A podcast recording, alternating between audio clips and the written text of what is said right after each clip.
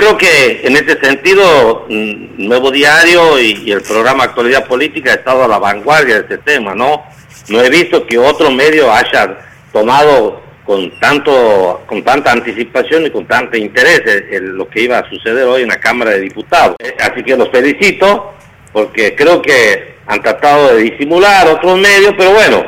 las cosas al final salen a la luz, así que creo que este, en eso hay que eh, les hago yo un reconocimiento a, ustedes, un reconocimiento no, Por favor, usted fue parte también. Y nosotros lo anunciamos el viernes pasado cuando lo tocamos al tema, ustedes lo han analizado bien, yo emití mi opinión.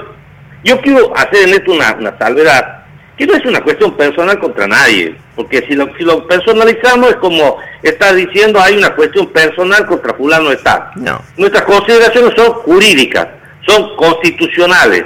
es decir, que vale para cualquier ciudadano que aspire a ocupar un cargo y sobre todo un cargo en uno de los poderes que es la caja de resonancia del pueblo que representa al pueblo de la provincia como es la Cámara de Diputados, que exige no solamente los requisitos que establece la Constitución de edad de residencia, sino también dentro del reglamento está la condición y de la Constitución de idoneidad y de moralidad que debe tener esa persona. Y nosotros sabemos que una persona que no tiene esas condiciones de moralidad o de idoneidad por haber este, estado sujeta a la, a la justicia y haber sido objeto de un proceso penal, de un delito eh, tan gravoso, tan aberrante como es el de abuso sexual, es evidente que no puede ocupar tal este cargo. Yo diría que todo delito,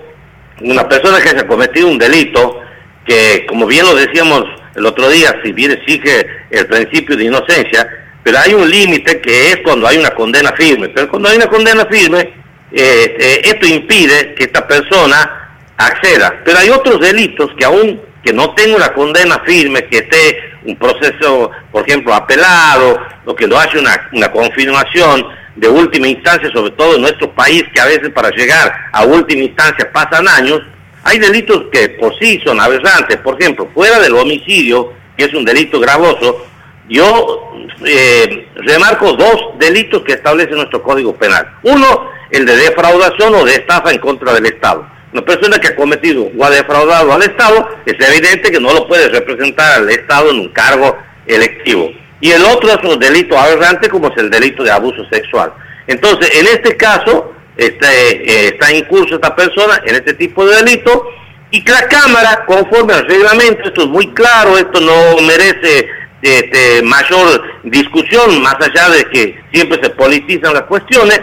la Cámara es el, es el único juez sobre la validez de los títulos de los diputados. No hay otro poder por encima de la Cámara de Diputados. ¿Qué es lo que, es lo que ha hecho hoy la Comisión de Poderes, que en donde integra la mayoría y la minoría, ha examinado el título, eh, se han eh, tomado en cuenta las impugnaciones, seguramente se ha acompañado documentación que ameritan esas impugnaciones y se ha tomado una determinación conforme a derecho. Así que creo que esto es saludable para la democracia y creo que esto va a sentar un precedente para que en el futuro, vuelvo a insistir, vuelvo a insistir, la reforma política tiene que hacerse, tiene que hacer una reforma política de ficha limpia, o por lo menos de un certificado de buena conducta de toda persona que aspira a ser candidato. De esa, de esa manera vamos a mejorar la calidad institucional este, de, nuestros, este, de nuestros representantes y de nuestros poderes del Estado, por supuesto. Así que creo que la Cámara ha obrado en consecuencia